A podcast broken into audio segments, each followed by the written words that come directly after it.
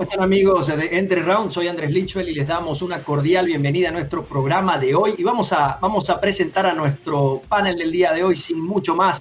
Eduardo Balú Vargas, Eric El Goyito Pérez y quien les habla, Andrés Lichwell. Nuestro invitado lo vamos a tener en un rato, va a estar Gonzalo Egas de productora One One Fight Night de Chile. Pero vamos entonces a nosotros a entrar en materia. Goyo, ¿cómo anda hermano? ¿Cómo está todo? Bien, bien, aquí eh, con mucha tarea en la casa. Ahora el ser señor es, algo difícil, ¿verdad? Pero echándole ganas. Echándole ganas, Balú. Totalmente lo opuesto de ese güey. pero yo sí soy, tengo la edad de adulto, pero al revés, güey. llegando de la fiesta, llegando de la fiesta. Siempre es fiesta, carnal, si te juntas conmigo 24 horas. Lo bueno es que, que, se siente una buena energía acá en el panel, entonces, bueno, no vamos a perder más tiempo y vamos a entrar a nuestro segmento al 100.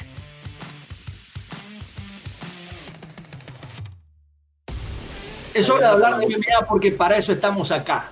Estamos acá para hablar de artes marciales mixtas. Antes de hablar de lo que tenemos para este fin de semana, vamos a hablar un poco de Alistair Overeem. Muchachos, gran victoria, nuevamente demostrando que todavía tiene para...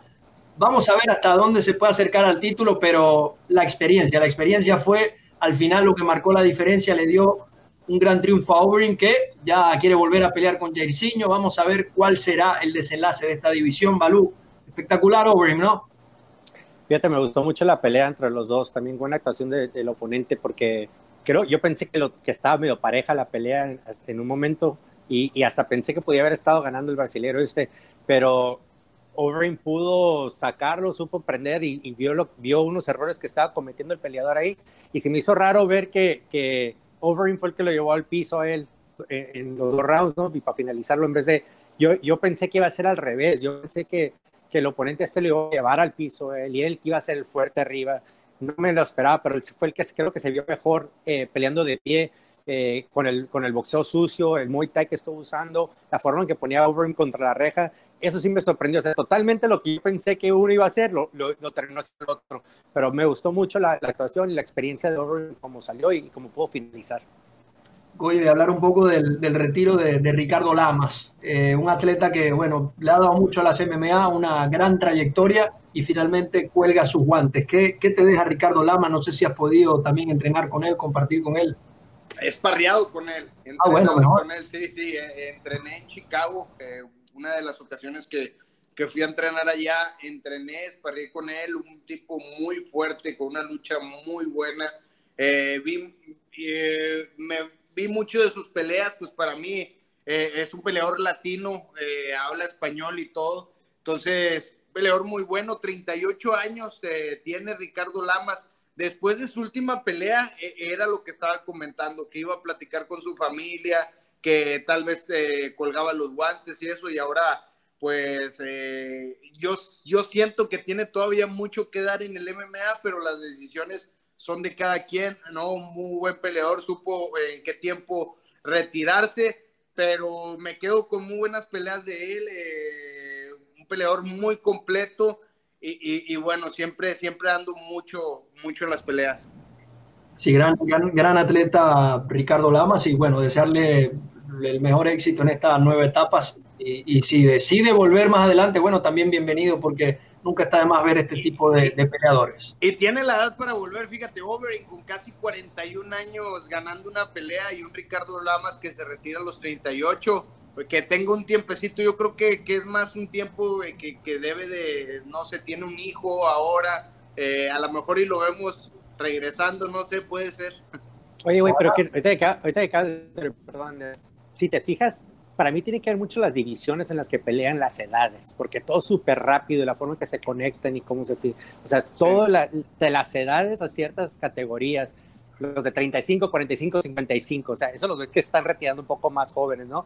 Luego estás viendo los, los, los light heavyweights y los heavyweights llegan un poquito más mayores porque esos güeyes nomás se noquean y, y se acaba y ya no, no, no lo ves tanto porque ves, mira, el actual campeón tiene que 40, 41 años, Cormier tenía 40 años, 42 años, eh, Steve, eh, sí, Steve tiene esa edad y Wolverine tiene los 40.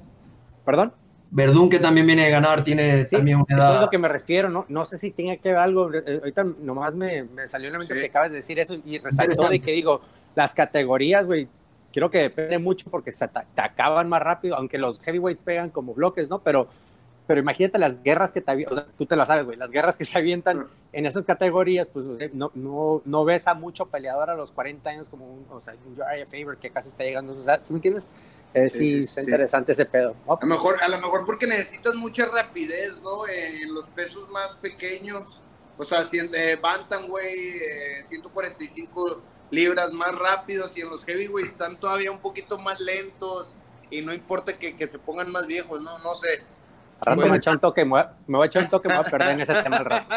Te, te, mando test. Vamos a, vamos a hablar de... Hacemos videollamada. Ándale, güey, ya estás. Entre toques.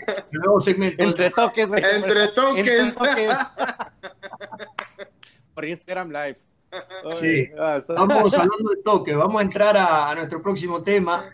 Nick Díaz, peleador querido por muchos, que no compite desde 2015. Otro toque. hablando de toques. Nick Díaz no, no ve acción desde 2015 cuando peleó con Anderson Silva. Esa pelea la perdió, pero posteriormente la, la cambiaron a no contest por, por dopaje del brasileño pero ha salido imágenes importantes de, de Díaz en las redes sociales, se ve muy buen físico, también fotos entrenando con su hermano, y ya se habla de que Nick Díaz podría estar haciendo su regreso, quizás no este año, pero posiblemente a inicio del año que viene. Y es un tema interesante que, quiero que discutamos, no solo por el hecho de que Nick Díaz puede volver, que es un gran peleador que todos hemos visto en, muchas facetas, tanto en Japón como en, el UFC, siempre ha sido un monstruo, pero ¿cuáles pueden ser los posibles rivales? Porque es un rival atractivo y hay que ver qué va a pasar por allí. Entonces pongo el tema sobre la mesa. Y Balu, primero te pregunto, antes de, hablar de los rivales, ¿tú crees que, que se dé el regreso de, de, Nick Díaz a las MMA? Sí, claro, yo creo que sí. Eh, lo ves que está motivado, ahorita está entrenando. Creo que lo que hicieron fue, y, yo no he hablado con ellos, pero su manager fue el que sacó un artículo por ahí donde decía que hicieron como que un campamento de unas cuantas semanas, hasta hizo un corte de peso para ver cómo se sentía esto entrenando y, y le va a ayudar a prepararse a Nate para su pelea, ¿no? Que, se aproxima. Eh, lo que mucha gente no entiende es de que desde que él está, desde que tiene, ¿cómo sé, 15, 16 años, él vivió en una cajita de entrenar, no salía de ese, de ese mundo de entrenar. Y donde él es, en Stockton, no hay mucho que hacer, güey. O sea, no hay nada, absolutamente nada que hacer y, lo que él hacía era entrenar, entrenar, entrenar, entrenar, y como que después de esta pelea, como que dijo, voy a dar, me, voy a dar un desahogue que, que todo mundo lo hace cuando tiene veintitantos años, ¿no? Y, y pico y, y, se salió del deporte, güey, se salió, entonces creo que ya, ya, ya se cansó de todo, ya, ya echó su desmadre, hizo todo lo que tenía que hacer y dijo, va, vamos de nuevo otra vez, y, lo veo, lo vi muy motivado en las, fotos ahí que, que, estuvo con Nate, eh, sé que están entrenando en Los Ángeles con varios, varios miembros del equipo de Cron Gracie. Eh, y esos güeyes son, son todos unos monstruos.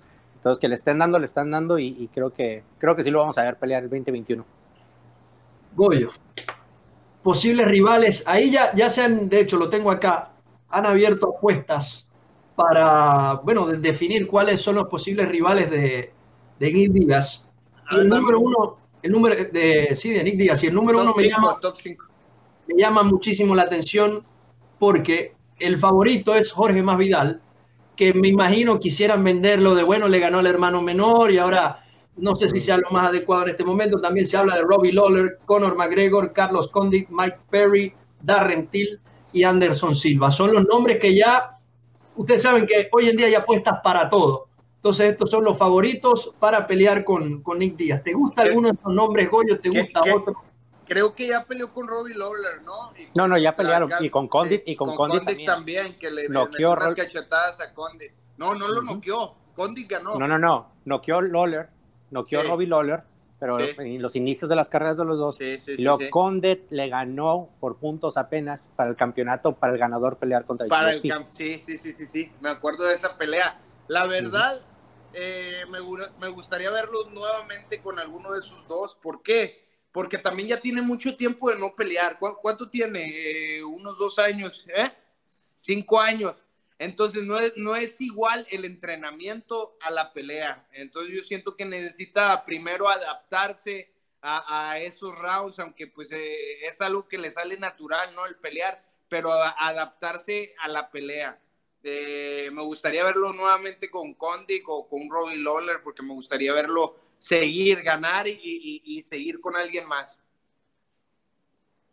Interesante, a mí me parece que esas dos opciones son muy buenas porque, como dice Goyo, vienen, vienen en una etapa de su carrera similar y vienen en un nivel más o menos similar. Hablar de, de Jorge Mavidal, un peleador que viene de pelear por el cinturón, viene listo desde hace tiempo, en el caso de Conor también peleó este año, que está un poco más listo. No es por cuestión de, que no piense que Nick Díaz eh, pueda tener alguna, alguna oportunidad, claro que la tiene contra quien sea, pero pienso que esto se debe manejar poco a poco para que, se vea lo mejor posible. Y Balu, te, hago esa pregunta a ti como, como matchmaker. ¿Qué debería hacer acá la, la organización? Acá estoy hablando con, con Balú White, perdón. ¿Qué debería hacer la organización en este sentido con, con Nick Díaz? Porque a final de cuentas tiene un gran producto en sus manos, la gente lo quiere ver pelear. Entonces, ¿con quién deberían colocarlo que no le perjudique ni a él ni a la compañía? Eh, a mí me encantaría verlo contra un Mike Perry. Eh, creo que la pelea con él, que Mike Perry estuviera ideal. También me encantaría verlo contra un Cabo Cerrone. Eh, él contra Cabo y Cerrone en 170 libras, creo que fuera una muy buena pelea. O ahorita que se están haciendo los catchweights, él creo que cortó a 165, 170. Eh, que fue lo que hizo, lo que hizo Nick hace, esta semana. Yo creo que a mí esos dos me gustaría verla, Mike Perry o Cowboy Cerrone. Eh, Cowboy sabes que siempre va a salir a pelear, creo que trae muy buen estilo para pelear con Nick. Eh, Cowboy ya peleó con, con Nate una vez, así como Nate peleó con Gomi, Nick también peleó con Gomi. Eh, ellos no les importa mucho pelear con, contra el mismo rival, ¿no? Al contrario, se sienten, se sienten bien. Mike Perry me gusta también porque Mike Perry le da al quien sea y se va a poner al tope. También el que me gusta también es este, el que le ganó a Mike Perry. ¿Cómo se llama el brasilero ese? Aunque se me hace muy, muy fuerte y tiene muy buena racha. Luque. El estilo de Luque me encantaría verlo pelear contra Nick o contra Nate, pero se me hace que ahorita no es la persona adecuada para ponerle eh, entrando después de no pelear cinco años, como dice el Goyo, ¿no? Porque no es lo mismo. Pero, pero Perry y, y Cerrone a mí me encantaría verlos. Anderson Silva descartado para los dos. No, Anderson Silva la última pelea de él, no creo que él debería pelear, o sea... Bueno, tiene a Uriah Hall, pero y le quedaría una pelea más que, que no se sabe si la va a tomar, de hecho, ya le ha manifestado que, que, que, lo está considerando a ver si va a querer una más. No creo que, no creo que esa la deberían de hacer porque se me hizo que Anderson estaba muy, muy grande para Nick, se me hizo demasiado grande para esa pelea. Eh, Nick creo que tuvo sus momentos que sí peleó bien contra Anderson, pero no, o sea, le, le temió mucho. Ya no es el mismo Anderson de antes, acuérdate cómo peleó contra Desanya también entonces no creo que sea la buena, muy buena pelea para que ellos dos regresen, o sea, que, que regrese este eh, Nick en pelear con Anderson, aunque muchos quisieran ver esa revancha, ¿no? Pero prefiero que, que crezcan a Nick o que le den la oportunidad de, de, que pueda tener vida en el deporte de nuevo. Una pelea que no sea, buena, eh, que no sea un luchador. Sí, esa pelea que me dices con Mike Perry es una pelea que yo sí la vería. Mike Perry y Nick ¿Te imaginas el pesaje, güey? O sea, te imagínate la semana llegando al pesaje y madre que se va a hacer entre esos güeyes. Lástima.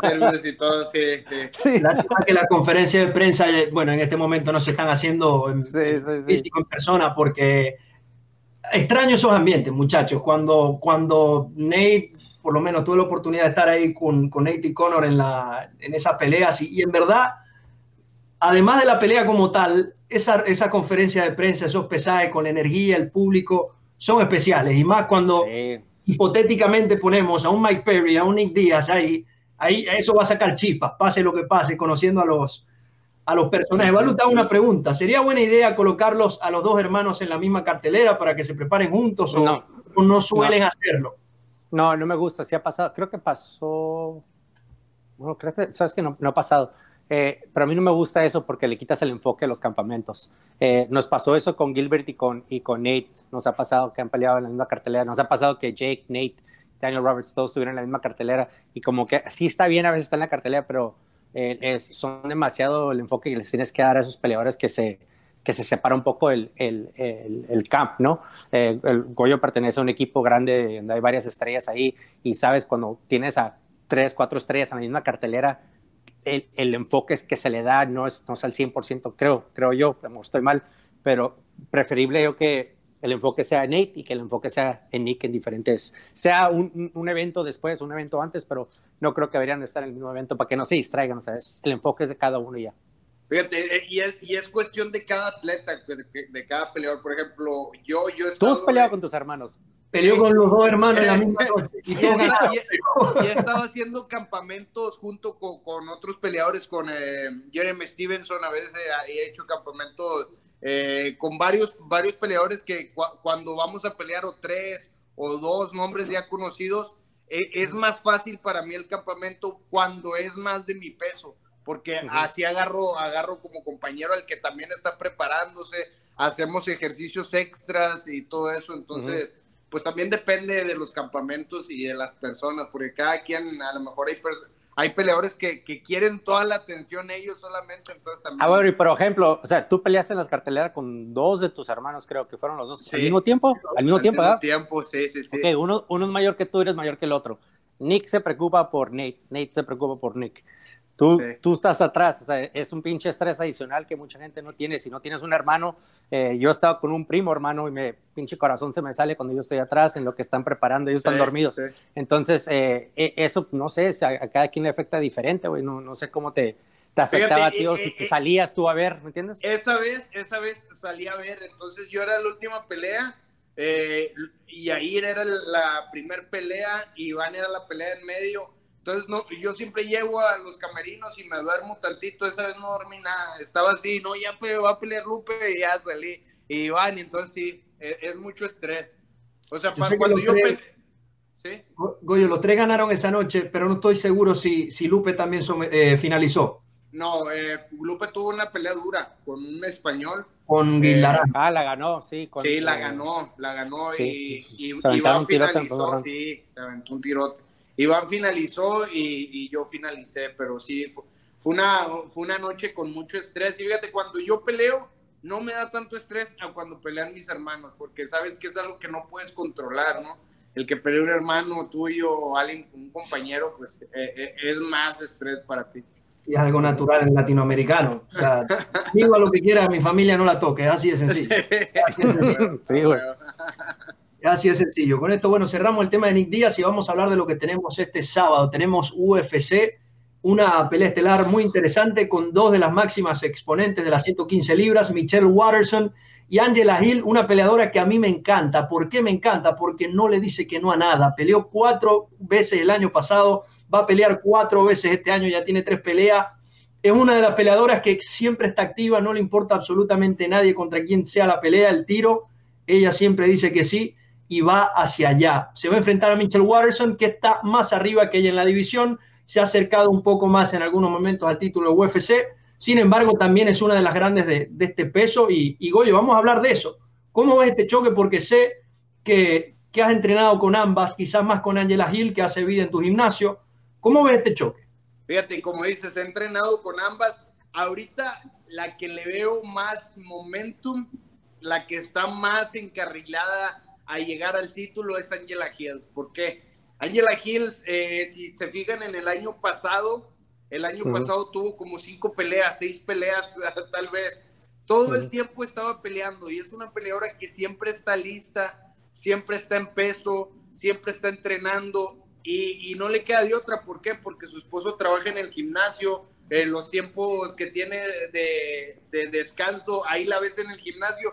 Todo el día se encuentra en el gimnasio entrenándose, preparándose para todo. Muchas veces escuché y leí que, que, que tenía Angela Hills, que si tenía eh, en, un, en, una plataforma de, México, que si tenía eh, paros para que la metieran al UFC pelear tanto, tantas veces, ¿no? Así, no funciona. Ella le hablan y quieres pelear y sí, y cuando se cae una pelea siempre marca y, siempre quiere estar peleando, siempre quiere estar activa. Entonces yo, yo la veo con un buen momento, trae ya la garra, trae la mentalidad de, de derrotar a la, a la, que se le ponga enfrente. Ahora, la última pelea fue con Claudia Gadela, creo, sí, ¿no? Fue la última pelea.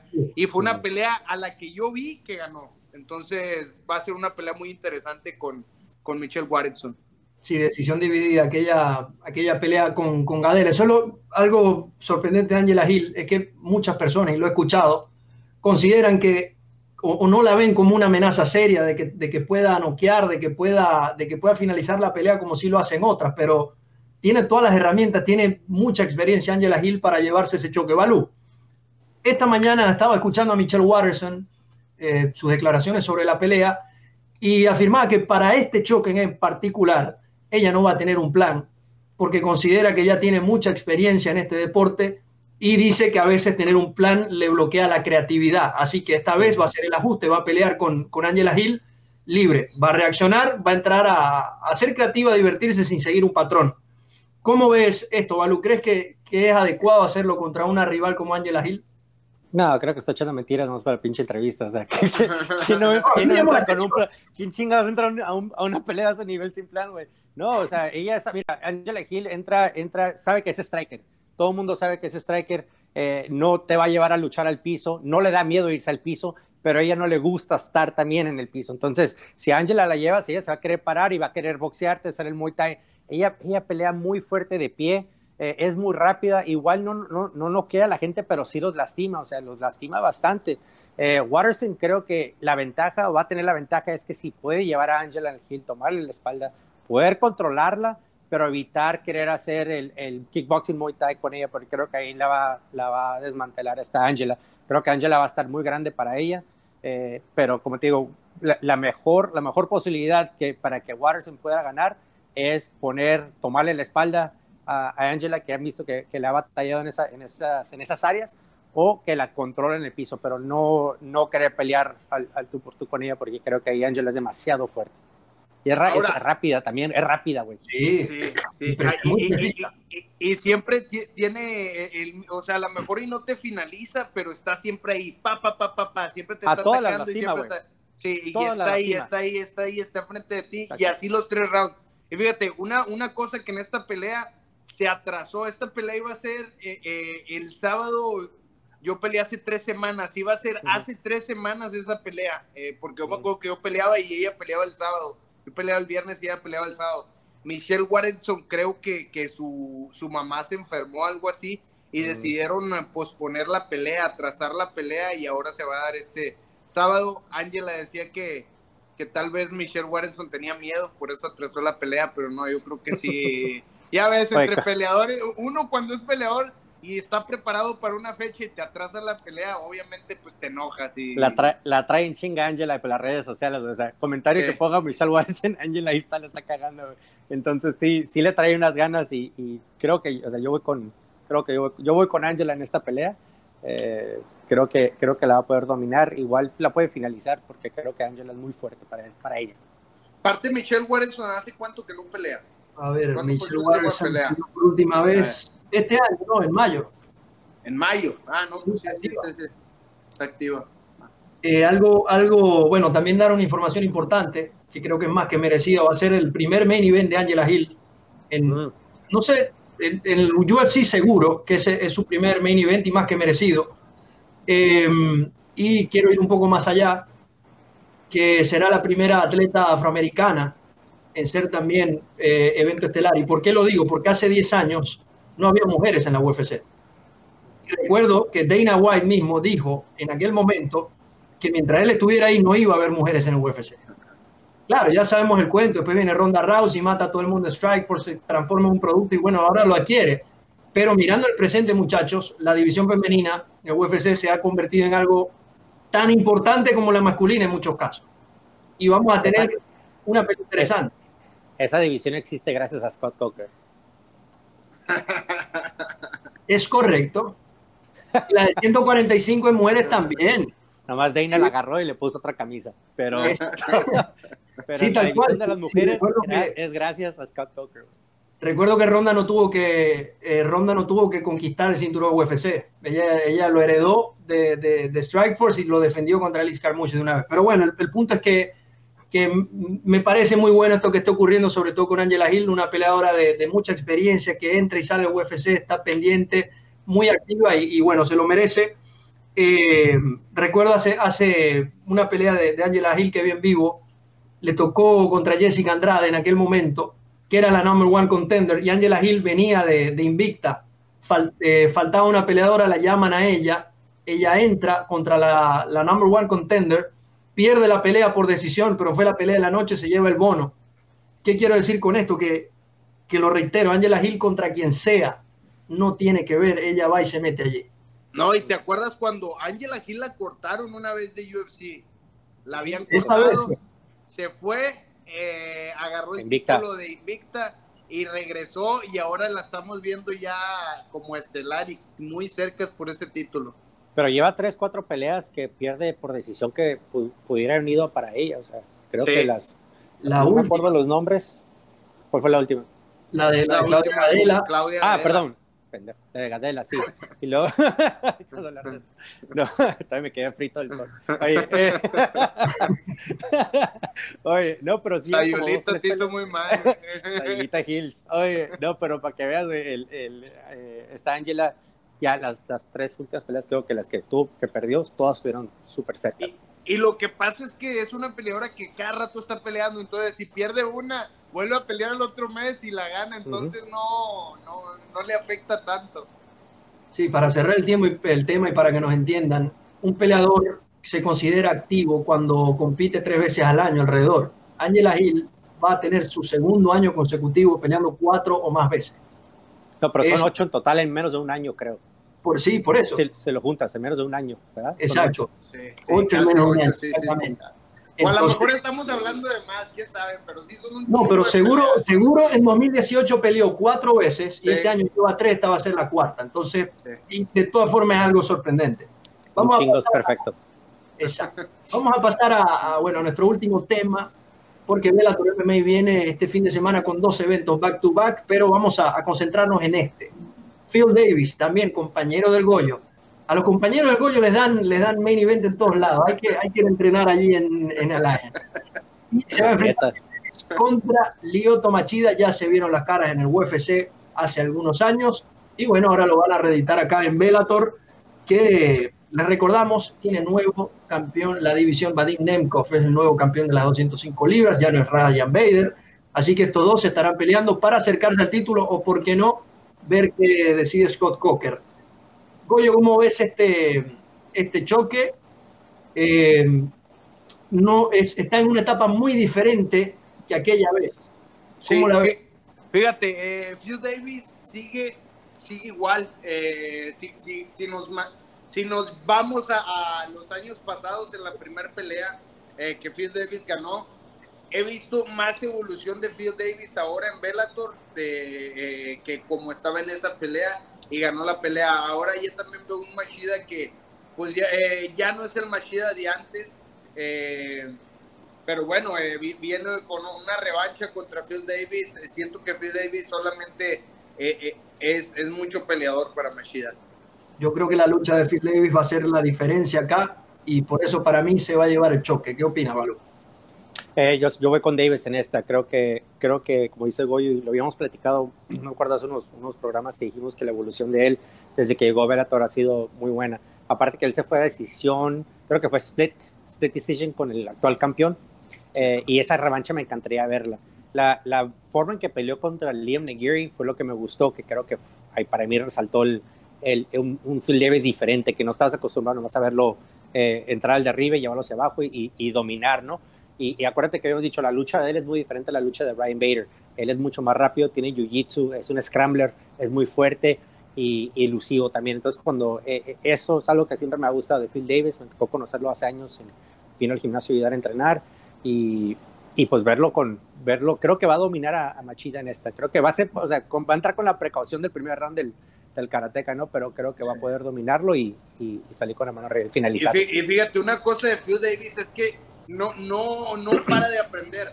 Todavía sigue aprendiendo y lo que pasó hace un año es que eh, ahora está entrenando Jiu-Jitsu en Ten Planet. Eh, eh, es muy difícil que un peleador de, de, MMA ya recorrido con background de lucha le haga caso al Jiu-Jitsu, ¿no? que se ponga a entrenar Jiu-Jitsu. Y Phil Davis dijo, ok, necesito ajustar, necesito más herramientas, cómo finalizar en el suelo y empezó a hacer jiu-jitsu ahí con Boogie Van Martínez, eh, mi coach de jiu-jitsu. Entonces ha estado, ha, ha, estado yendo seguido a hacer jiu-jitsu, entonces también es, es, otra arma muy fuerte, ¿no? el nivel de jiu-jitsu que, que, tiene ya ha incrementado y pues su lucha siempre ha sido una de las mejores. Hablando también de la cartelera, hay, bueno, debuta Kat Zingano en Bellator, será su, su, primera, su primera pelea en esta liga Katzingano más que conocida, se enfrenta a Gaby Holloway. otra de la Alliance, ¿ya ves, güey? No, pero Katzingano ya no entrena en Alliance desde hace mucho. Ah, no mames. No, desde hace mucho. Pues ella, ella hace sus campamentos sola. Fíjate, bien raro, eh, llegó en Alliance y luego ya después ya eh, hizo dos, tres peleas en Alliance y después ya empezó ella a hacer sus campamentos sola. Como que le gusta eso, es estar eh, haciendo los campamentos nada más ella, sin coach. Bueno, si le funciona muy bien, también va a estar Ed Ruth en la cartelera, un gran prospecto de Bellator, gran luchador, lo he podido ver en vivo y de verdad tiene muchos argumentos para, para seguir mejorando. Y, ¿Lo ha visto, Balú? Sí, Ruth es una máquina, un gran luchador eh, universitario y, y, la forma en que convirtió la lucha al, al MMA ha sido increíble. Aparte trae, trae un power increíble para, para noquear a la gente también. Entonces creo que es uno de los prospectos que, que le digo prospecto porque lo está creciendo Bellator. Sí, yo creo que, bueno, fueron en su momento Aaron Pico y Ed Ruth las firmas de, de Bellator para, para apostar a futuro y creo que, que hicieron una, una buena elección también va a estar Raymond Daniels. Me encanta Raymond Daniels, peleador de kickboxing que estaba peleando las MMA, pero le pone el picante que le ponía en, el kickboxing, patadas giratorias, iba para allá. Es, espectacular Raymond Daniels, si lo pueden ver. Y en las preliminares, que acá es donde yo digo que Bellator hizo una gran cartelera, está Rafael Carvalho. Y en la última, en la primera pelea, que sería la, la de abajo, en la preliminar, Leslie Smith contra Amanda Bell peleadoras que, que, bueno, para Bellator posiblemente hubieran podido estar en, en, una cartelera estelar en condiciones normales, pero están en una preliminar. ¿Cómo ven, muchachos, esta cartelera? A mí me parece que está muy bien confeccionada para Bellator. Mira, mira, Leslie, Leslie es compañera mía de, de hace años ahí con, entrena con, con Gilbert con, con el Scrap acá en San Francisco. Leslie Smith es la que se le salió la, la que se le salió la oreja de, eh, contra México. Jessica Ay. Ah. Exacto. Entonces, te voy a, siempre es garantizada una pelea de Leslie. Sí. Leslie. Leslie planta los pies, muerde el vocal y, y va hacia enfrente siempre. Y aparte es fuerte, güey. Y la oponente con la que va es, es, también igual de agresiva. Entonces, creo que es muy buena pelea para Leslie, mientras Leslie eh, se, se, enfoque ahí también ahí, pero esa, esa pelea, échale ojo que va a estar muy buena también. Leslie siempre sale a matar, güey, siempre. Desde la primer pelea va a ser un, un evento de primera, Bellator. Eh, Como siempre. Y afortunadamente, eso va a ser el día viernes. Y ya rapidito para solo mencionar lo que tenemos el día sábado. Juan Archuleta contra Patty Mitch, pelea por el campeonato eh, de las 135 libras. John Fetch va a pelear en Bellator contra Neiman Gracie. Eh, interesante pelea que se puede ver allí. Liz Carmuch, también un nombre importante que mencionamos hace un rato. Y Derek Campos también va a estar enfrentándose a Keone Dex en la, en la cartelera estelar. Dos buenas carteleras para día viernes y sábado. ¿Algo más que, que agregar, muchachos? Va, eh, eh, esa va a ser la cartelera donde Liz Carmuch haga su, su, debut, ¿verdad? Es el debut de Carmuch. Sí, sí, es el debut uh -huh. de Carmuch. Perfecto. Todo, todo el mundo sí. haciendo eventos. Todo el mundo haciendo eventos. Hay algunos que no pueden hacerlo, pero bueno. Con esto cerramos nuestro segmento al 100 y nos vamos con nuestra entrevista el día de hoy que va a estar, señores, espectacular. Gonzalo Egas ya nos está esperando, así que cerramos al 100.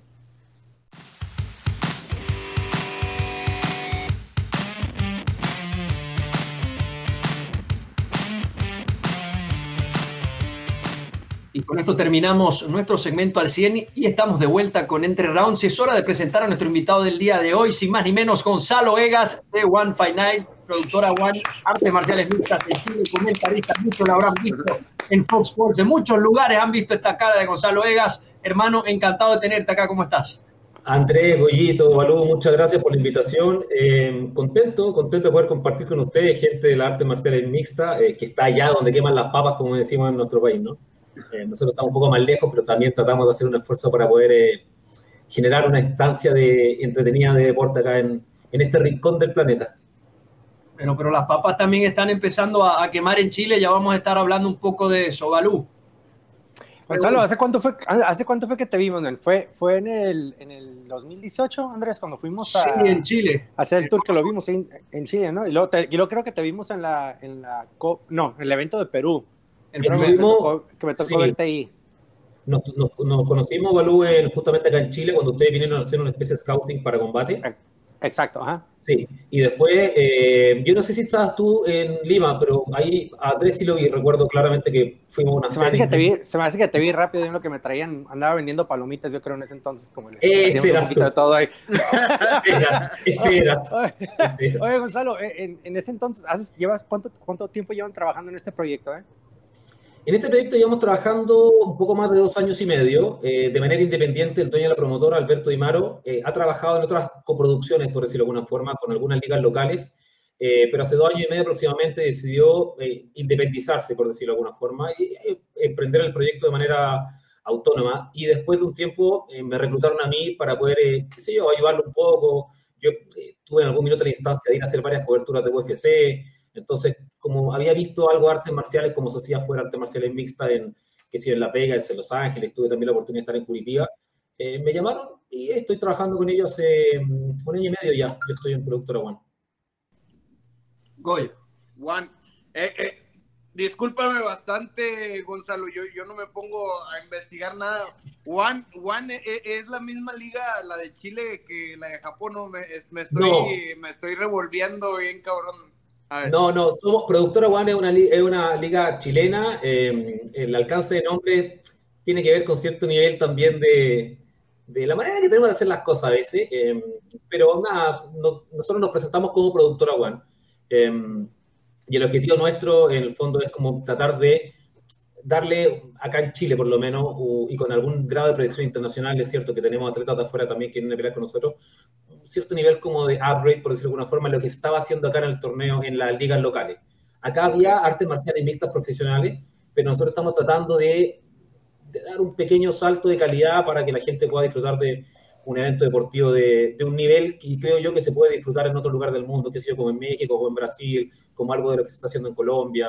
Estamos como en esa, en esa, en esa senda. O sea, es, es la liga hoy por hoy más grande en Chile. Sí, sí, yo me atrevo a decir que somos, sí, somos la liga más grande que hay en Chile. Tenemos, nosotros a diferencia de eh, muchas promotoras, eh, qué sé yo, de lo que pasa en México y en Estados Unidos, no tenemos la capacidad para poder trabajar eh, exclusivamente con algunos atletas. Nosotros los firmamos por, por evento, por decirlo de alguna forma. No, no podemos, qué sé yo, agarrar, firmar un muchacho por cuatro o cinco peleas, porque sabemos que, qué sé yo, llega combate, llega Jungle o llega otra promotora, qué sé yo, eh, qué sé yo, de afuera, donde hay un mercado más grande y no van a levantar a los atletas. Pero sí reclutamos a los mejores atletas que hay en Chile.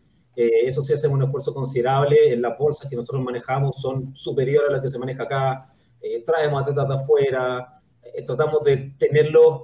A ustedes les puede parecer súper natural eso, pero tratamos de tenerlos en buenas condiciones en términos del hospedaje, de los traslados, de la misma, de la misma jaula, el montaje. Nosotros, es, bastante básico, pero no sé, los muchachos acá en Chile por primera vez pelearon en una lona como corresponde con nosotros. Antes se peleaba siempre en, en PVC, que le llamaban este plástico con el que se hacen eh, los pendones, ¿no? Que, que se ve mucho en Sudamérica. Se ve en Argentina, se ve en Colombia. Estás eh, tirando un golpe y te resbalas, ¿no? Sí. Fíjate que muchos atletas, muchos atletas nos decían eso, puede cambiar el destino de una pelea producto de la infraestructura de la jaula. Porque yo puedo estar peleando muy bien y claro, justamente me resfalo al momento de meter un tackle y el que termina boca abajo soy yo con el tipo encima golpeándome. Entonces, son pequeños esfuerzos que hacemos nosotros que en realidad acá es bastante complejo hacer una lona. No es como a lo mejor lo puede ser en México, en Estados Unidos, que ustedes llaman, levantan el teléfono, mandan a, imprimirla y a, hacer el transfer y listo. Acá créeme que un culo armar una lona eh, a medida, lo hacemos de hecho a mano, es súper artesanal el trabajo que hacemos para poder eh, darle esto a los muchachos. Ok. Eh, hablar un poco de lo que estaba haciendo la liga en todo este tiempo de la pandemia, porque si bien he visto que obviamente no, no se ha podido hacer eventos hasta ahora, he visto que han estado muy activos en las redes sociales, creo que lanzaron también un, un show eh, de, la, de, la, de, la, empresa. Hablamos un poco sobre todo lo que han venido haciendo en este tiempo donde, bueno, si no hay acción como tal, hay que brindar algo al fanático para mantenerlo atento, ¿no? Sí, Andrés, mira, nosotros el último evento pudimos realizarlo, teníamos presupuestado un evento grande, perdón, para octubre del año pasado. Tuvimos que suspenderlo porque en Chile hubo un estallido social. Eh, la gente se aburrió de lo que está pasando en términos políticos, salió a la calle directamente a tomarse el país. Tuvimos que suspender el evento y eh, aplazarlo para mayo en una modalidad más pequeña, que era el One Life, que le llamamos, que es un evento de cinco peleas, transmitido por red, por, por online, en ese minuto por plataforma de Facebook y de Instagram en vivo. Y ahora, después vino la pandemia. Entonces tuvimos que, de alguna forma, reconvertirnos em, haciendo entrevistas todos los días jueves con distintos atletas que, que, han participado con nosotros. Hemos tenido la oportunidad de entrevistar a Joel Romero, em, a Omar Morales, estuvo con nosotros, ¿quién más? Eh, gente de UFC, Guido Ganetti, em, qué sé yo, atletas también a nivel nacional, Diego Rivas, que seguramente ustedes también lo conocen, peleó en UFC un minuto. Así que estamos generando esa instancia para que los fanáticos puedan también generar, desde nuestro punto de vista, un hábito de em, consumir artes marciales mixtas, aun cuando no sea a través del el deporte propiamente tal, sí lo que se genera alrededor, que también es parte de la industria, no, no es solamente los golpes, también hay, hay todo un tema de líderes de opinión y cosas que nos interesa a nosotros, sobre todo fortalecer. Vale. Eh, Gonzalo, algo interesante, interesante, que se me hizo que dijiste es que, que no los están firmando, no les dan contratos, ¿no? Pero a mí eso se me hace ideal para si es que lo manejas como un, a nivel. No firma un contrato o regional. combate. No, güey. este cabrón. le duele, le duele. Oye, a lo que iba, a lo que me refiero es de que en México también estoy viendo que pase eso. Y más, ahorita creo que es la oportunidad de que, que lo, hemos, lo hemos dicho varias veces, que, que en Latinoamérica ahorita hay un vacío, ¿no? De que no hay una liga enorme que, que, es como One, por ejemplo, en, en Asia, que, que, conquista y el UFC en Estados Unidos. Eh, Bellator, que ahí también está arriba, pero por ejemplo, en, en, México, Latinoamérica no hay. Es, es hay en México nomás, eh, ahorita creciendo Lux, UWC, que tuvo un buen evento este fin de semana. Lux hace evento próxima semana. Eh, ustedes van a tener el evento que, que se aproxima. En, sé que están haciendo eventos en Colombia, sé que quieren hacer otros eventos ahí por, por países en Perú también. Eh, ¿Ustedes se están enfocando nomás en lo que es Chile? O sea, ¿quieren o, piensan traer peleadores por fuera o el enfoque es crecer al peleador chileno? Eh, mira, Balu, nosotros, con respecto a lo de los contratos, nosotros contratamos a los atletas, eh, me refiero, pero solamente por evento. Hay algunas promotoras. Ah, no, no, no, no, eso, no, no, eso es normal, eso es normal.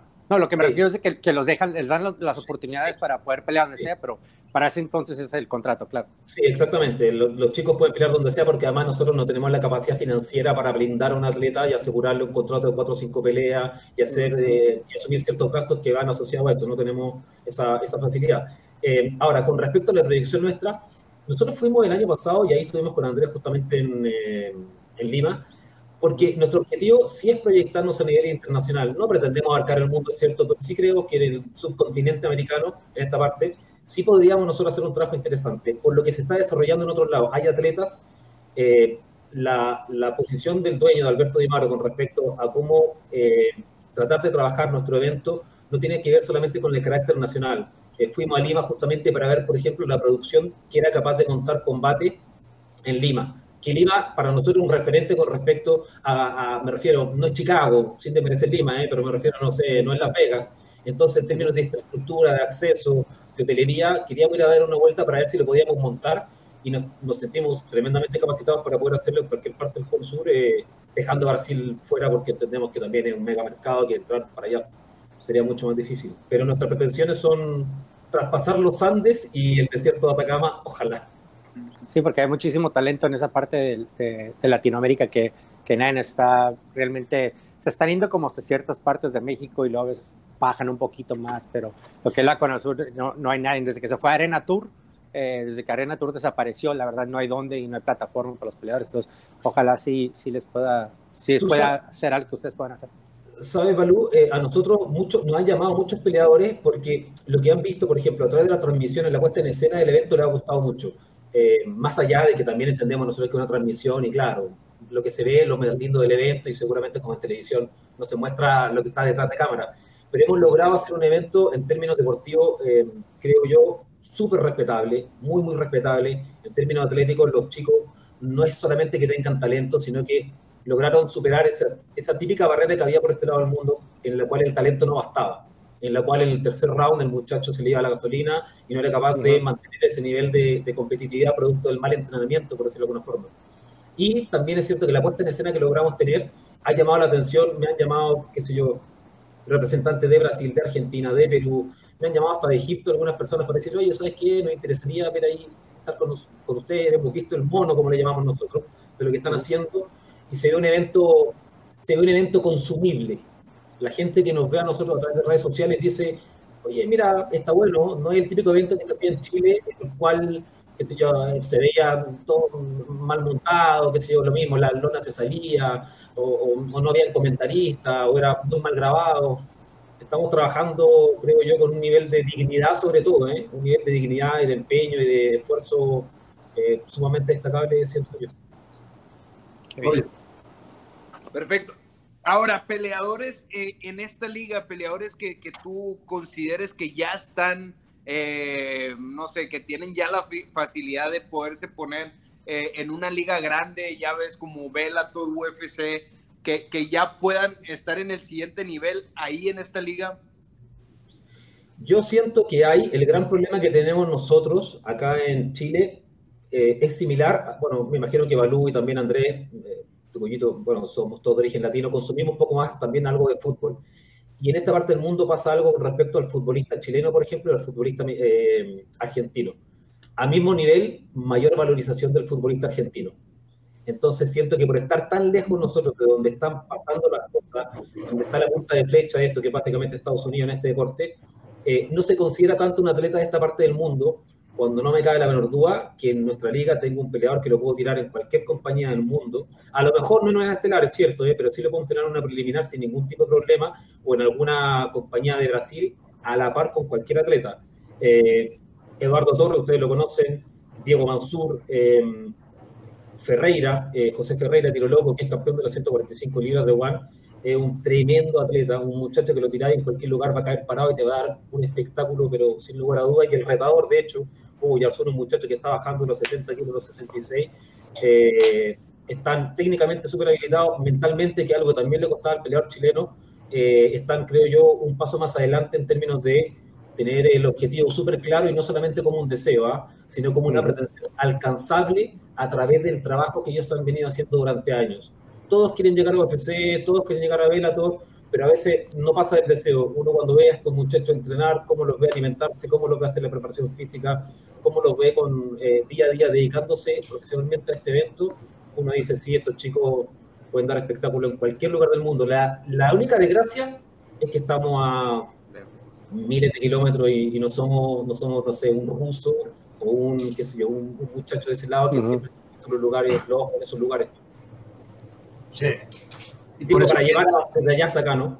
Sí, por eso queda de, nuestro lado tener que armar la estructura eh, nosotros mismos o quien la pueda armar para que, para que se pueda dar. Gonzalo, hablando de nombres, vamos a echar un vistazo a la, a la cartelera que, que, vamos a tener para el próximo 21 de noviembre. Perfecto. Para que podamos ver, porque acá hay dos peleas por el, por el cinturón, pero hay una pelea que me llama mucho la atención, Gonzalo, que es la de, la de Eduardo Torres con Gastón Mansur. Tengo entendido que Cyborg iba a pelear con, con Diego Marzur, el hermano menor, que son para mí los dos mejores prospectos chilenos en las 135 libras. ¿Qué pasó ahí? Originalmente esa pelea entre Eduardo Torres y Gastón Mansur era, disculpen la redundancia, la pelea originalmente eh, pactada. Original. Sí, era una pelea que pensábamos hacerla nosotros en mayo del año pasado, eh, y, por temas contractuales justamente con combate no pudimos llevarla a cabo, eh, pero esa era la pelea que estamos realizando ahora. Después, bueno, el paso de, Eduardo por combate. Tiene, tengo entendido que Eduardo firmó un contrato eh, con, Combate América, no de exclusividad, y por eso tiene la oportunidad de pelear con nosotros en noviembre. Y habíamos levantado al hermano, a Diego Mansur, producto de eh, la contingencia con respecto a la no posibilidad de Gastón. Sin embargo, por un tema de rodilla, que ya decidió Diego Mansur eh, operarse, pensando también en el futuro, no aplazarlo más para poder retomar, qué sé yo, cuatro o cinco meses la carrera ya de manera más, más, eh, más segura físicamente hablando, eh, se levanta esta pelea de nuevo, se retoma la de eh, Gastón Mansur. Por un lado tenemos a un Diego, perdón, a un Eduardo Torres, que básicamente un striker, por definición lo hemos visto pelear nosotros, no va a ir a buscar un derribo, y por otro lado un Gastón Mansur, que viene del Jiu-Jitsu por definición, es un muchacho que comenzó ese deporte y que derivó, por decirlo de alguna forma, en el arte marcial mixta. Así que tenemos una pelea súper interesante no solamente en términos, no solamente en términos deportivos, sino que también en esta lucha de estilos que tanto gusta, como el striker contra el, el, el, o el practicante de la lucha, eh, que siempre hay esa tipo de rivalidades, ¿no? La gente que viene con el Muay Thai, con la gente que le gusta más el piso. Y acá, por lo menos en Chile, todavía está muy vigente esa, esa pugna entre estos estilos de combate. Una, realmente un peleón. Titular, ese sí la pelea, 335 Para, ya para darle la palabra a Balú, Gonzalo, veo que Exacto, les decía, dos, dos peleas de campeonato, José Ferreira contra Hugo Yarzún, que por cierto lo vimos allá en Chile cuando, cuando fuimos a ver los talentos, también Araneda contra Bachman. Te hago una pregunta, Gonzalo.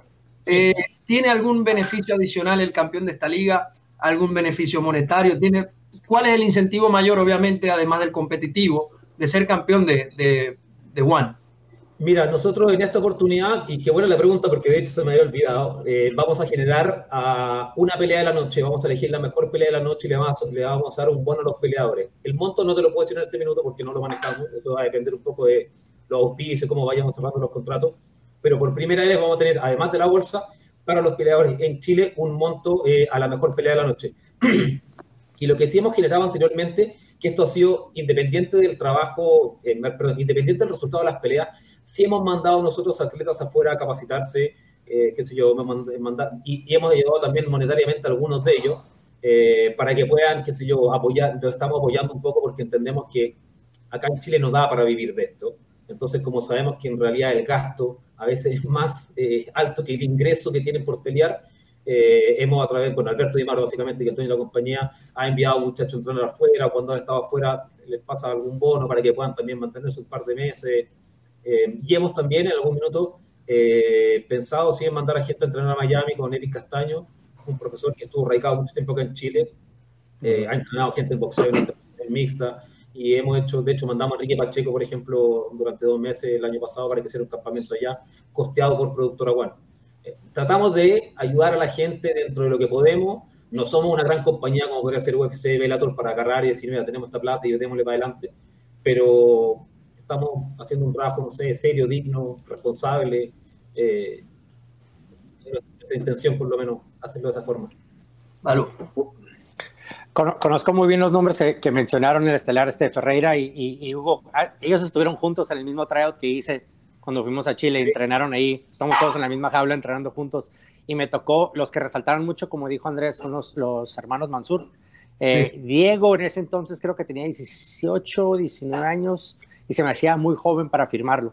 Pero él es uno de los talentos, si alguien está escuchando y es manager y anda buscando un talento latinoamericano a quien crecer, ese morro, te lo juro, desde y me, man, me, he mantenido en contacto con él, escribo con él, ese güey es bueno, güey, y va a ser bueno, y apenas tiene 19, 20 años, no sé qué, ¿qué edad tiene ahorita? ¿Como 21 años, 20 sí, años? Debe tener 20, debe tener 20 años, sí. 20, sí, 21 y, años. La, la, forma en que lucha, la forma del jiu-jitsu, el striking, todo lo tiene muy bien para la edad que tiene, eh, es algo que no ves mucho en Latinoamérica con, con, un peleador que lo tenga tan joven. Digo, normalmente lo estás viendo ya un poquito más de los que salen y les toca entrenar en, afuera de, de, su país, en Estados Unidos o, o, en un camp grande, ¿no? Pero él es uno de los que. Para... Uh -huh. Esa noche, Balú, recuerdo que estábamos en un torneo de Weichafe de Pablo Villaseca, también peleó en Combate América. Uh -huh. Recuerdo que ustedes iban el día siguiente a un gimnasio y no estaba citado, de hecho, Diego Torres, Diego Mansur, perdón. No estaba citado yo dije, pero un chico como Diego que no vaya a participar de esto me parecía súper raro porque tenía todas las habilidades según yo y además la edad, que es clave, ¿no? Uh -huh. Tenía 35 años, un muchacho joven. Y recuerdo haberlo llamado esa misma noche y preguntarle dónde estás y me decía que estaba en Los Andes, una ciudad que queda aproximadamente a una hora de Santiago.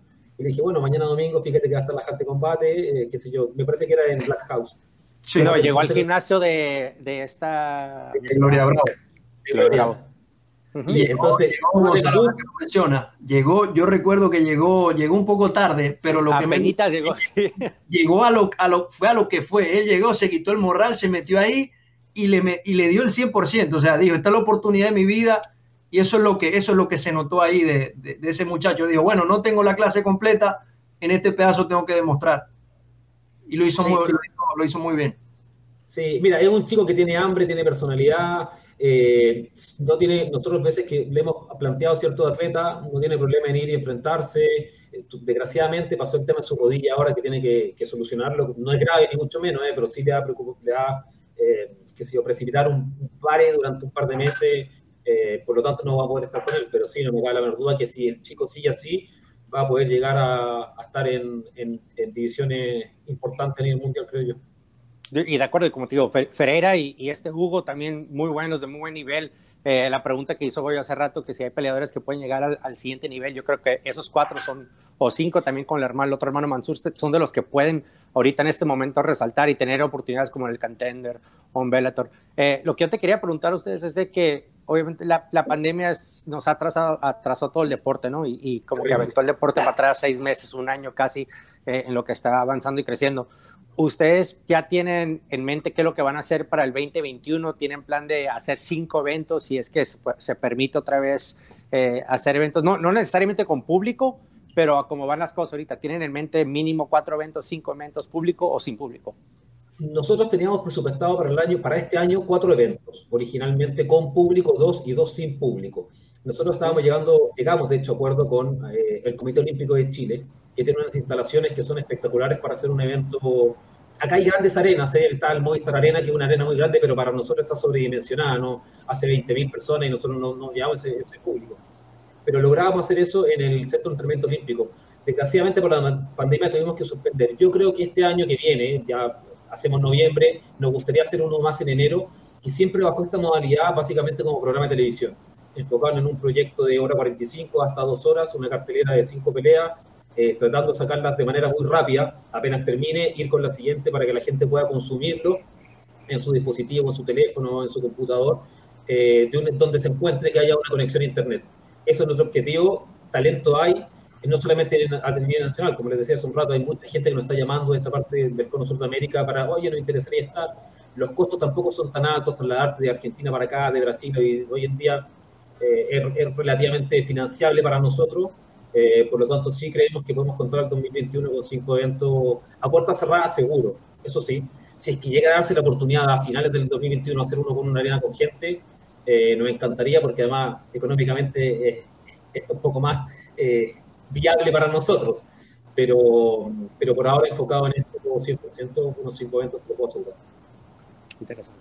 Oye, perfecto. No, pues yo, yo no tengo más preguntas, creo que se me acabó mi, mi, mi, mi, mi librito de preguntas, este, pues que viene, la verdad, eh, el, el peleador es chileno, fíjate, yo viví con Diego Rivas, viví con Diego Rivas, ¿cuánto tiempo fue? Unos dos meses cuando estuvo acá en Los Ángeles, eh, muy, muy bueno el chavo, eh, tiraba muy buenos golpes. Había, su entrenador de Jiu-Jitsu, recuérdame, le decíamos el profe. Ya está Ortega. grande, ¿no? Sí, tiene unos... Eh, tenía un jiu-jitsu, me acuerdo mucho que, que, le jugó luchitas a Kelvin Gastelum, estábamos en la playa, lo derribó a Kelvin Gastelum tres veces, como si nada. Entonces ahí yo me di cuenta que, que Chile. ¿Por qué hablas de eso? Se va a enojar Gastelum. No, no, pero. Eh, ya sabes que no se habla, las reglas no se hablan. Lo, lo, las lo reglas que, son lo que, que no pasa se ve. en la playa, fuera. lo que pasa en la playa del gimnasio, ahí se queda, ahí se queda. Ahí se ya queda. sabes, güey. No es una pelea, no, pero es, es algo impresionante, ¿no? Que, que alguien de, de, un origen latino que entrenó en, en, Chile o ya sea en México, en, en, cualquier parte de Latinoamérica, tenga ese mismo nivel, ¿no? Que, que tenga eh, eh, esa técnica, tenía una técnica muy limpia. Entonces he visto que en Chile tienen muy buena técnica de, de lo que es Jiu-Jitsu, pues Jiu-Jitsu y, y, Judo, ¿no? Sí, fíjate que es que bueno que lo que tú comentas, Goyito, porque los dos campeones que tuvimos nosotros en One eh, eran de Elemental Dojo, que es el gimnasio del cual es head coach eh, Jonathan Ortega. Eh, José Ferreira entrena con Jonathan y en bueno, en este minuto, ahora está en Chicago entrenando, pero eh, Claudio Quintana también entrenaba, hizo su acompañamiento y entrenaba con Jonathan Ortega. Tiene un jiu espectacular, tiene una escuela preciosa, es un muchacho también que ha peleado en muchos lugares, estuvo también en Ultimate Fighter. Sí participando. De hecho, tuve la, la, suerte de entrevistarlo en Las Vegas cuando fuimos a hacer un canal nacional, compró los derechos por un tiempo de UFC y transmitimos nosotros el Ultimate Fighter y tuve la oportunidad de entrevistarlo allá. Eh, es una de las escuelas grandes que hay en Chile. Está en, está en Temuco, que es al sur de, de, de la capital, eh, pero reconocidísimo en el nivel del jiu-jitsu de, de, Jonathan Ortega y su escuela en general. ¿eh? Para okay. mí resaltó eso muchísimo. Eh, yo creo que de todos los países que fuimos, Chile fue el que resaltó más, que mezclaba mejor la lucha y el jiu-jitsu, en la forma en que se movían, pero el nivel que todos traían, eh, como dice el Goyo, no, no, es algo que te esperabas en, en, en, ese momento como está creciendo el deporte, pero me sorprendió muchísimo la, la manera en que podían juntar las dos, las dos disciplinas, porque a veces en Latinoamérica estás acostumbrado a ver el, el striking y el jiu-jitsu y lo que falta es el medio, ¿no? El balance de cómo, cómo juntar todo eso. Y pasa en México también, pasa en otros países, pero en Chile cuando fuimos, que hicimos los tryouts, todos sabían luchar y sabían luchar bien y sabían el, el grappling, eran agresivos todos. Y sabes, Balú, yo creo que hoy en día, con respecto a cuando vinieron ustedes, ha mejorado muchísimo. Acá la Federación eh, Nacional de Lucha Olímpica eh, está haciendo un trabajo importante con el Comité Olímpico. Y ellos han abierto un poco, eh, perdón, más que ellos, la gente de las artes marciales mixtas ha entendido que la lucha, me refiero a la lucha olímpica, el estilo básicamente, es súper importante hoy en día. Entonces, mucha gente practicante de Jiu-Jitsu que derivó en artes marciales mixtas también entendió que tiene que empezar a practicar un poco más de lucha. Y muchos profesores de lucha también han migrado, por decirlo de alguna forma, a, esta, a, esta, a, las artes marciales mixtas, aplicando la lucha olímpica a las MMA. Entonces, hoy día uno puede ver, siento yo, un, un, un, desempeño mejor aún de lo que pasaba hace dos años. Los chicos ya no es solamente que estén bien a ras de lona o que estén eh, bien de pie, los muchachos las transiciones las están manejando mucho mejor porque incorporaron conceptos que antes no estaban muy bien, eh, muy bien eh, integrados en, en, la batería de herramientas de un peleador. había un trabajo importante en ese aspecto, siento yo, muchachos. Sí, no, de acuerdo, de acuerdo, qué bien.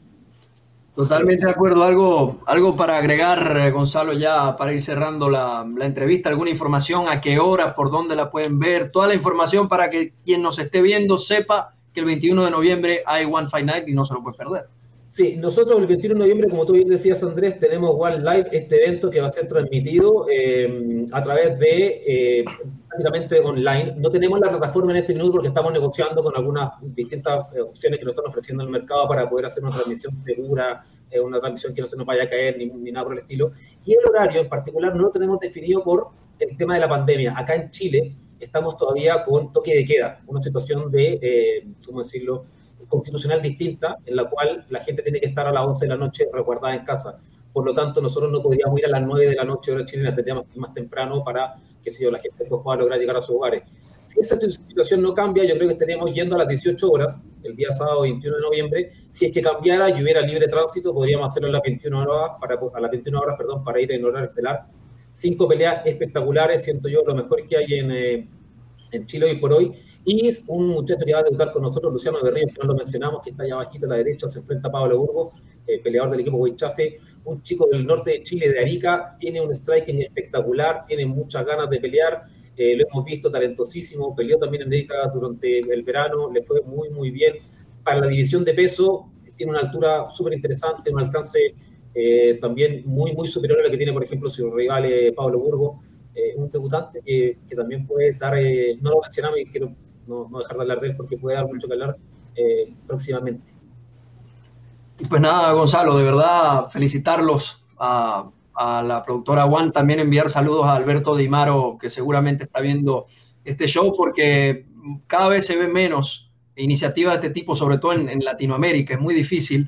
Hay ligas que lo han intentado, hay ligas que dicen que lo están haciendo y no lo hacen, pero acá se está viendo una, una honestidad, ¿no? Una buena intención de, intentar de que el movimiento crezca y creo que eso es lo más importante porque proyectos de corto plazo, sobre todo en las MMA hay muchos, alguien que mire hacia el futuro y, trate de, hacer algo, eh, escasea en nuestro continente y bueno, muy agradecido por eso y también por estar acá, Gonzalo. una última pregunta, hermano, ¿qué pasó con el bigote porque no te reconocí cuando te vi? Eh, la pandemia. ¿Sabes lo que pasa? El bigote lo amo, lo adoro, pero requería trabajo y la puta mascarilla, disculpen la palabra. ah, se salía por los lados. Terminaba como el amigo, ¿se acuerdan de Chili Willy? Que tenía un amigo morso, yo era la morsa. Entonces, cuando tuvimos que encerrarnos, dije, ya, la mierda, me lo corto. Bueno, pero ese vuelve a crecer, es lo bueno. Sí, es lo bueno. Balú, para cerrar, ¿algo más que agregar? No, nada, Gonzalo, muchísimo, te agradecemos por, por, acompañarnos y te deseamos todo el éxito. Me a mí me da muchísimo gusto ver a, esos peleadores que tengan oportunidad. Eh, yo me quedé, me quedé con, en contacto, me quedé en contacto con varios de los que conocí, me cayeron muy bien, aparte de que me tocó verlos, eh, darle, echarle todas las ganas del mundo por querer llegar a un sueño, ¿no? Que es el de ellos. Y creo que este es el primer paso para que lo puedan lograr y, y felicidades a ustedes por dar esa, esa plataforma y pues les deseamos lo mejor Gracias, Balú. Gracias, Goyito. Andrés, un abrazo. Esperamos verlos pronto por algún lugar de, este, de este lindo continente. Sí, esperamos estar ya para Chile pronto. Hay que ir, hay que ir. Nos, nos, nos lleven. Nos, nos traemos, nosotros felices de, nosotros felices de contar con personalidades como ustedes. Ahora, el presupuesto tienen que adecuarlo. Si nos vamos, si nos, vamos en carro mañana tú y yo, güey, llegamos para noviembre. Llegamos en noviembre, hay que, no, pues, gusto en conocerte, Gonzalo, y enhorabuena por, eh, por este empuje que están haciendo en Chile por las artes marciales mixtas que se estén extendiendo, que haya más peleadores latinoaméricos. Yo soy, yo soy de, de los chavos que que siento que debe haber más eh, peleadores de Latinoamérica en ligas grandes y qué bueno que, hay empresas que están haciendo el esfuerzo para, darle oportunidades a, los chavos, a los atletas. Eh, qué chingón para la liga. Un fuerte abrazo, Gonzalo. Gracias por, por, eh, tomar la entrevista. Por favor, gracias, André. Un abrazo, Balú, también. Nos vemos próximamente. Muy agradecido, Gonzalo. Y bueno, con esto finalizamos nuestra entrevista del día de hoy. Recordarles, 21 de noviembre, One Live, gran cartelera. Eh, lo que les dije la semana pasada, igual, las futuras estrellas, usted las puede ver bien tempranito en este tipo de carteleras. Hay, hay muy buenos nombres y sobre todo hay que apoyar este movimiento interesante. Eh, agradecer también a, bueno, Balú, Goyito, estuvieron con nosotros, Gonzalo Wagner, nuestro productor, quien también nos está acompañando. Muy agradecido con MMA1 Ricardo Vázquez también por eh, esta distribución tan importante. Y no, Gonzalo, no solo en este aspecto, en muchos aspectos también ha, aportado mucho Ricardo Vázquez a, las MMA en Chile y en Latinoamérica, así que extender el agradecimiento para él. Y con esto cerramos nuestro programa de Entre Rounds el día de hoy y reiterar la invitación el próximo 21 de noviembre, productora One, One Live, gran evento. Así que será hasta la próxima. Adiós. Chao muchachos. Gracias.